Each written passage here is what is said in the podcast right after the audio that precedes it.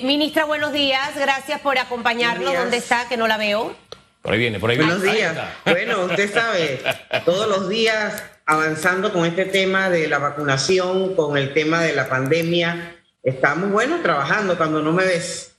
No es que no la veía aquí en la pantalla. Sí, no había Yo sí la salido en veo por ahí, salta por aquí, sí, sí, sí. salta por allá, Claro. camina por aquí, camina por allá. A ¿Estamos o no estamos en la cuarta ola? Eh, ayer alguien me decía, Susan, dice que ya entró la cuarta ola.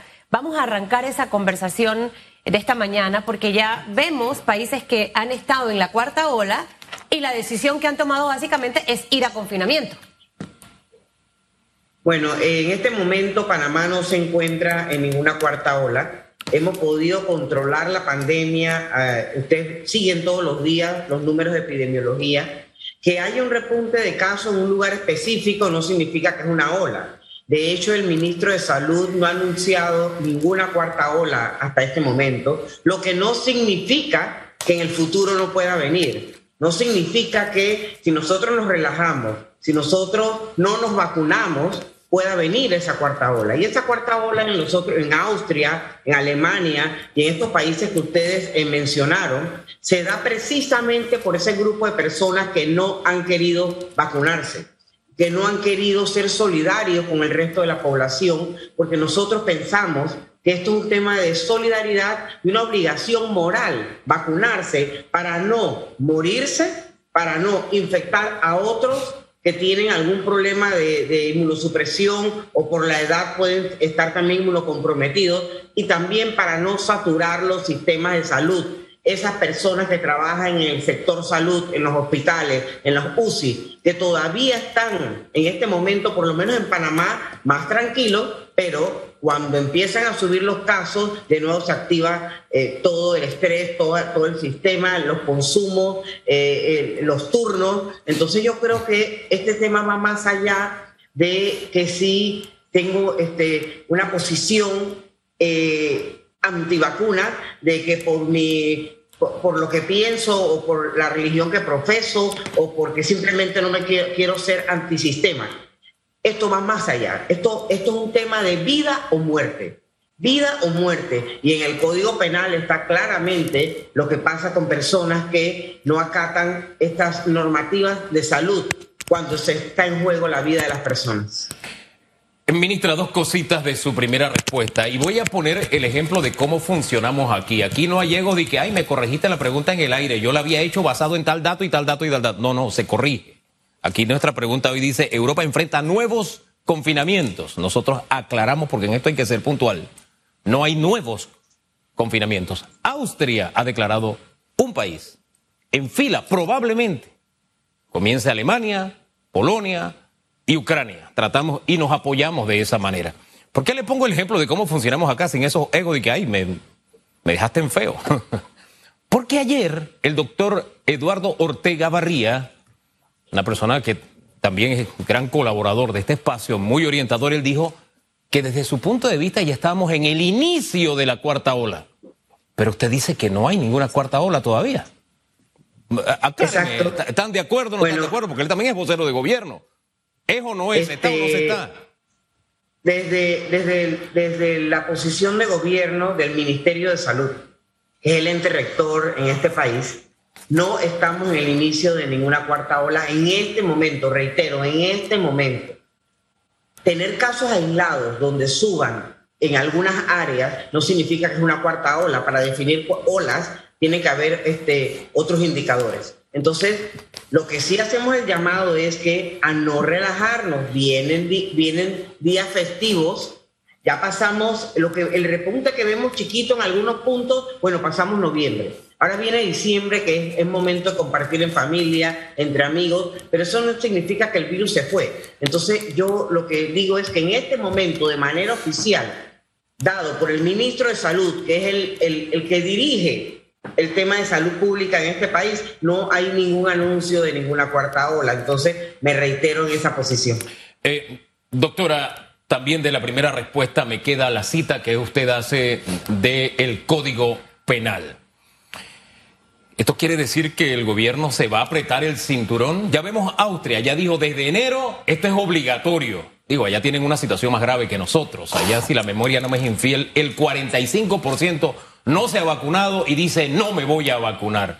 Es más, ya habían declarado el gobierno antes de este confinamiento y un primer confinamiento para los no vacunados porque, hombre, son el centro de, del arrastre del, del mal. Eso no se puede ocultar, ¿no? Eh, y es evidente, las pruebas lo dicen. Entonces, la pregunta es, ¿se va a poner el cinturón, se va a apretar el cinturón el gobierno también ahora que usted cita el Código Penal? A eso le añado algo. Ayer decía el señor Domingo de Valdía aquí que ellos no quieren ser policías, pelearse con sus clientes. Con este tema del QR el gobierno tomó una decisión y entonces ellos acatan la ley, pero los están poniendo como a pelear con sus clientes. Miren lo que pasó con el UNFUN este fin de semana, por ejemplo.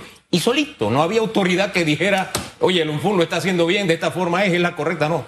Entonces el UNFUN tuvo que echar para atrás su código QR porque se quedó solito peleando con, con clientes y tal vez gente que nunca ha ido al UNFUN. Pero eso forma parte de. Entonces, le insisto, pregunta. ¿El gobierno se va a apretar el cinturón, así como lo están haciendo ya también en Europa, que es la referencia que tenemos, obligatoria? ¿Va a poner en práctica entonces lo que dice el código? ¿Qué van a hacer?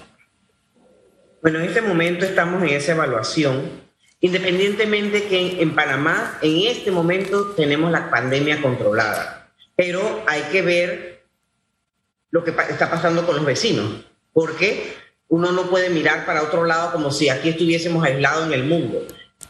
El grupo de los no vacunados son los que nos están generando a nosotros esos brotes, son los que están en los hospitales en este momento en, aunque hayan pocos, en unidades de cuidados intensivos o en UCRE. Así que el llamado a ese, ese grupo, el gobierno no quiere imponer, el gobierno no quiere, no, no quiere obligar a nadie a que haga las cosas, sino que hasta este momento hemos sido bien respetuosos, haciendo el llamado que por favor vacúnense, las vacunas están, ya no es la excusa de que no hay vacunas, que llegaron poquitas, o sea, tenemos suficientes vacunas. Entonces, el gobierno compró vacunas para toda la población y las vacunas están ahí. Esto es una obligación moral y solidaria, como mencioné desde el primer momento. Que en el Código Penal sí hay artículos que hablan sobre penas de 10 a 15 años de cárcel para aquellos que no que pongan en peligro la vida de los demás, eso sí es cierto, eso está ahí, pero nosotros todavía no hemos tocado este, ese punto. Pero se tiene ahí. El Código Sanitario también habla de que tienen que eh, este, eh, cumplirse las medidas que el Ministerio de Salud dicte como ente rector para salvaguardar la vida y la salud de todos los, los panameños. Ese también, eso también está en el Código Sanitario. Entonces, la verdad es que ¿Qué mal les hace la vacuna? Eso no duele, no les produce ninguna enfermedad. Al contrario, salva vidas. Entonces, esas personas que todavía no están convencidas, vacúnense. Es por el bien de todos, es por el bien del sistema. O ustedes quieren ver a los médicos, enfermeras y a todo el equipo de salud de nuevo en Navidad, de nuevo en Año Nuevo, diciembre y enero, que no, no vieron ni sus casas por estar metidos en los hospitales con pacientes. Entonces, la verdad que este, ya no sabemos en qué idioma pedirlo, ya no sabemos qué más decirle, porque todavía, y lo peor es que hay hasta médicos metidos en, estos temas que deberían ser el ejemplo para el resto de la población y no lo están siendo. Entonces, eso es lo que más pena nos da a nosotros, sobre todo como colegas y como médicos. Mire, qué triste la verdad. Eh, no solo médicos, también he visto mensajes de, de, de pastores a mí no me ha llegado sacerdote, así que tengo que decir a los pastores que me han enviado a mí tema de las vacunas. Ojalá, ministra, que no tengamos que llegar a, ese punto de prácticamente obligar a la gente a que se vacune. Y realmente usted acaba de decir algo clave, la gente que está muriendo, y yo lo puedo decir con propiedad, dos personas conocidas, una que todavía sigue en cuidados intensivos, no quiso vacunarse, en su iglesia su líder le dijo que no se vacunaran, ahí están las consecuencias. Y otra chica de mi edad, 45 años, dejó un niño de 8 y a otro de 5 porque también era antivacunas, le dio COVID y se complicó. ¿Quiénes son los que están en cuidados intensivos? Los que no quieren vacunarse.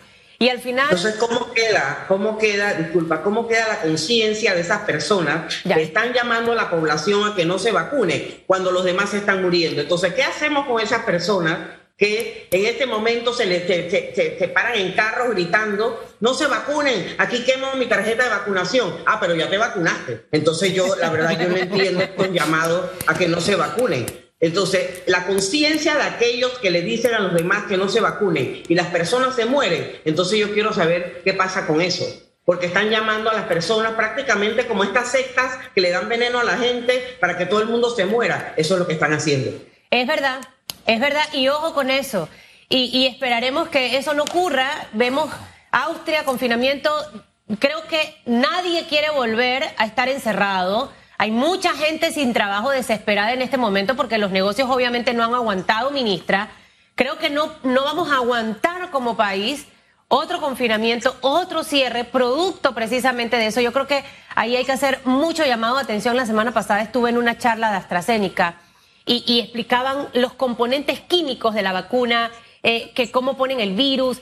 Esa parte fue tan interesante y creo que sería bueno, de repente lleves esa idea porque al ver yo los dibujitos de que es que agarro de aquí parte del COVID, la pongo acá para que las defensas, de una manera muy sencilla explicado, tenemos un número de población vacunado bien alto, siento que somos uno de los países con la población más vacunada, eh, pero esa sería una buena herramienta para tratar de convencer y que entiendan que al final es un beneficio. Ahora, mi pregunta va a otra cosa.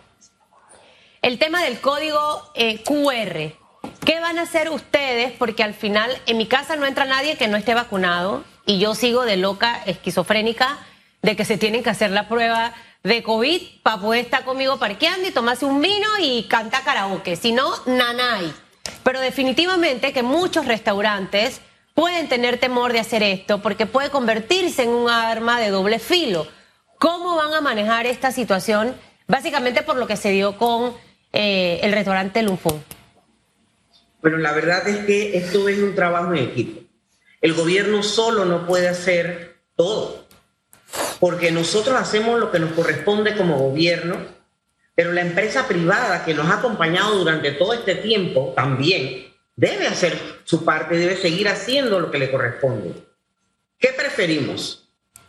Permitir que todo el que no esté vacunado entre a su restaurante que todo el mundo se contagie. Cuando el MINSA hace la trazabilidad, llama entonces y dice que todos los que estaban ese día ahí pueden estar contagiados, que se vayan a hacer la prueba y que la gente agarre miedo de ir a X restaurante porque ahí no tienen las medidas de bioseguridad o no respetan el tema del 100% de aforo con tu tarjeta de vacunación. Entonces, al final, ¿qué pasa? Esto va creciendo como una bola de nieve, donde nadie hace nada en la entrada de los restaurantes y la gente se sigue contagiando, sobre todo los no vacunados, y, se siguen muriendo y al final pasa como Austria. Eso no lo queremos nosotros aquí. Nosotros hemos dado la apertura, nos amarramos los pantalones cuando tuvimos que hacerlo el, año pasado para poder contener esa, segunda ola que, nos golpeó Ahora estamos en una apertura donde la gente va tranquila a sus restaurantes, van al cine, van a todas partes. Pero ¿qué es lo único que pedimos? Oiga, enseñen su tarjeta de vacunación. ¿Qué tiene de malo hacer eso? Y si yo como dueño de restaurante tengo que sacar a tres o cuatro porque no cumplen el resto de mis comensales que sí están cumpliendo, que sí están vacunados, me lo van a agradecer y se van a convertir en esos este, eh, de boca en boca dando la propaganda de que este lugar es seguro, vaya a comer ahí. Entonces véanlo desde el otro punto de vista. Entonces aquellas personas pongan letrero, 100% de aforo, usted tiene que venir vacunado. Punto. Eso, el, restaurante se reserva el derecho de dejar entrar a quien quiera. Si usted no tiene vacunación, usted no puede entrar. ¿Cuál es el problema con eso? ¿Por qué no lo pueden hacer? Eh, yo, ¿Cómo hicimos nosotros en los juegos? Le pedimos las tarjetas de vacunación a las personas y la gente fue tranquila. No, hubo, no hubo escándalo, no hubo nada. Ministra, más que la tarjeta se pidió el QR, que fue el paso que dio un restaurante este fin de semana. Yo no sé si usted se enteró, pero eh, mire, los grupos antivacunas son pequeños, pero hacen mucho ruido. Al final el restaurante dijo, hey, ¿sabe qué? Yo quito lo del código QR. ¿Se, se da cuenta? Porque no sintió un respaldo, porque fue el restaurante el que tomó la decisión, no tarjeta de vacunación, porque ya hay hasta tarjetas falsificadas, señora ministra, y están siendo investigadas. Entonces, el restaurante fue un paso más allá, dijo, yo voy a implementar el código QR, pero dio el paso atrás. Y lo que dicen los restaurantes es, no me pongas en esto, toma la medida, esto es como la ivermectina, ¿no? Como que sí la tomo, pero no la tomo. El que quiere recetar ivermectina que no sirve, no importa que la, que, que la recete porque no. Lo que los restaurantes están diciendo es, si van a tomar la medida, tómenla y nosotros obedeceremos la ley. Pero mientras estemos con esto de que, espérate, es el 100%, el 75%, el 50%, no, que se tome la decisión y ellos acatarán la ley. ¿Por qué hay que acatarla? No a través de una resolución, de un decreto ya formal y se diga qué es lo que se va a hacer para que ellos no sientan que lo están poniendo a pelear con sus clientes, que es lo más, que es fatal para alguien que está tratando de arrancar su negocio, ponerlo a pelear con sus clientes o potenciales clientes.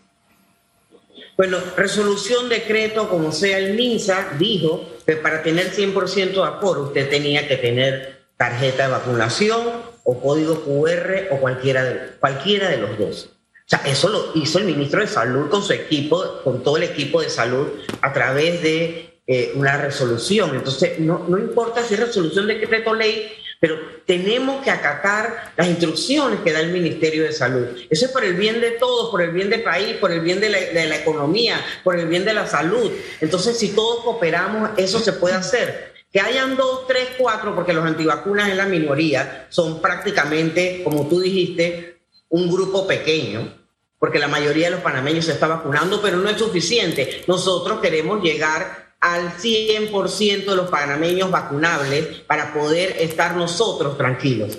Esa es la meta que tiene el gobierno nacional. No estamos tranquilos con un 80%, nosotros queremos el 100% de los panameños vacunables. Entonces, yo creo que ese es el trabajo que seguimos haciendo. Si hay que ir de casa en casa buscando a la gente para vacunarla, te lo juro que lo vamos a hacer, porque nosotros tenemos que llegar a esa meta y es necesario por la salud de todos. ¿Qué hace falta y ojalá que hace falta que voy a mencionar no llegue?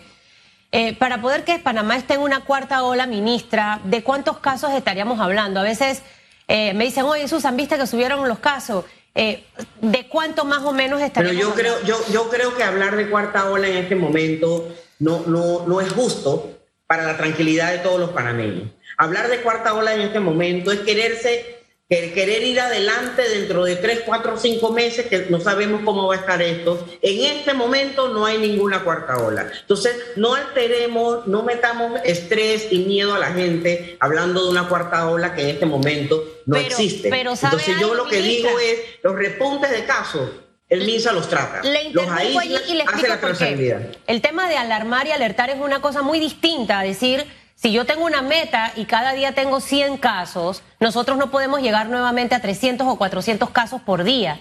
Y al final siento que es un número que a la gente le funciona primero para saber si con la gente que está, está vacunada.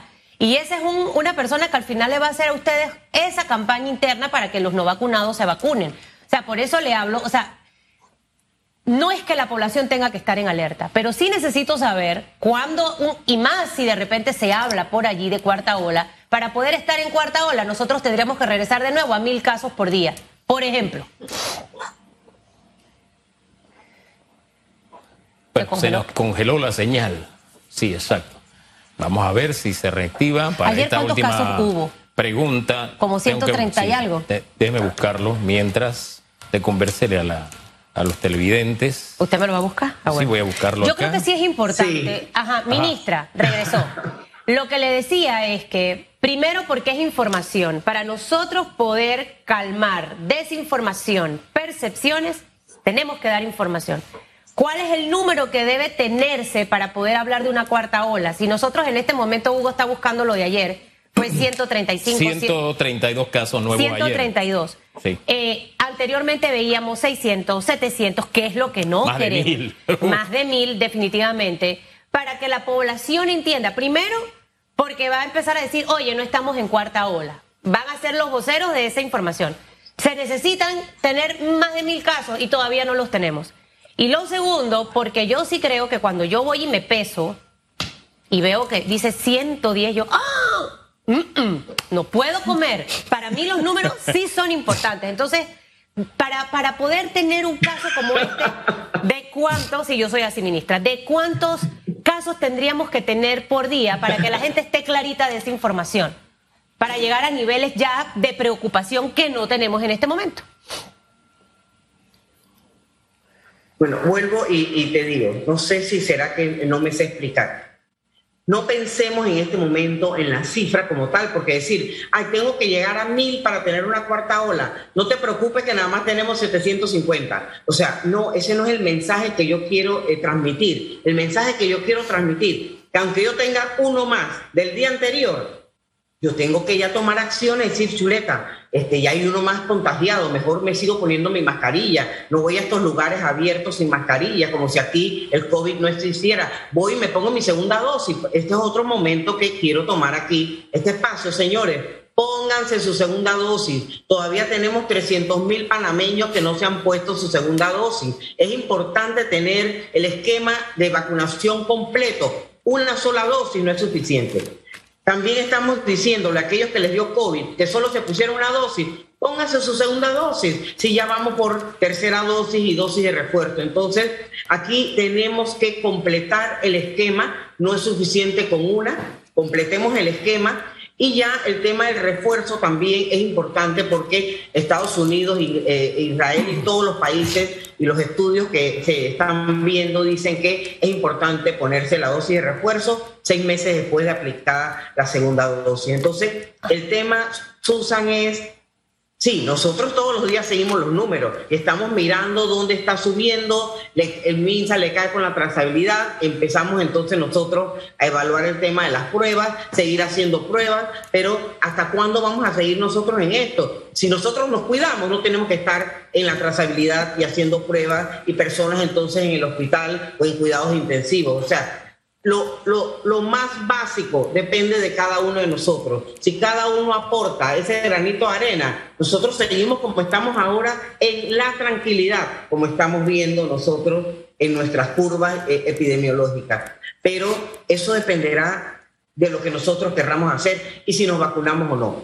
En, en un país de Europa, el ministro de Salud dijo el día de ayer que la población estará vacunada curada o muerta. Esos son los tres estadios donde una persona puede estar en este momento en pandemia. A mí sí me gustan los números, ministra. Ahí no coincido con usted. Para mí los números, los números para mí son sumamente importantes, hasta en ventas, todo. O sea, el número para mí eh, me gusta ser muy cuantitativa con las cosas. Siento que es una manera, de hecho, los bancos. Y, y también depende, depende de la ola. Mira, todas las olas fueron diferentes en Panamá. ¿Usted recuerda la primera ola? La segunda ola que repuntó 400, 600 mil casos y la tercera ola nuestra fue tercera ola muy pequeña, muy baja, con 200, 400, 500, 600 casos. Entonces, todo esto es relativo, el tamaño de la ola, lo que significa que hay un pequeño repunte. En este momento no la tenemos, pero si nos descuidamos para el próximo año, después que pasemos las fiestas de Navidad, probablemente podamos tener un repunte mayor. No significa en este momento que estemos hablando ni de cierre, ni de, ni de medidas de restricción. En este momento eso no está en la mesa de discusión. En nuestra mesa de discusión sigue buscar las, las personas de segunda dosis, insistir en las personas que se están vacunando con primera dosis. Mira que ha servido en estas eh, eh, vacunaciones que tenemos de refuerzo y de tercera dosis está acudiendo la gente a ponerse primera dosis y eso es importante porque quiere decir que el mensaje les está llegando. Así que nosotros estamos vacunando primera, segunda y tercera. No se vaya sin decirme algo en 20 segundos para que no me jalen las orejas. Tercera dosis, Panamá está evaluando eso. Vemos Estados Unidos, eh, personas de 18 años hacia arriba colocándose tercera dosis, ya se abrió ese, ese panorama. Y segundo, Israel vacunando también a niños de 5 años hasta los 12 que no estaban cubiertos. ¿Está en la mesa, se está conversando sobre este tema? Sí, ya el presidente de la República este, eh, tiene la aprobación. Esta tarde habrá una conferencia de prensa donde estaremos hablando de todo eso, así que esperemos la conferencia de prensa para que el ministro anuncie las nuevas medidas. Bueno, ya, ya usted con la sonrisa ya me dijo todo, más o menos, ministra, no se preocupe. Yo no he dicho nada. No, pero con su sonrisa, esas son buenas noticias. Al final, de verdad, y las comparto. Yo feliz de ponerme la tercera dosis. Eh, feliz de la vida porque yo hasta el sol de hoy no me ha dado COVID, gracias a Dios he estado súper expuesta y, es parte de lo, que, de lo que necesitamos. Y también el cubrir a nuestros niños, si lo vemos en, en países como Israel, Eso también es positivo. La conferencia de prensa será hoy, así que ahí esperaremos ese anuncio. Famanía. Gracias, ministra. Que tenga muy buen día. Gracias, saludos, buenos días. Mire, vamos a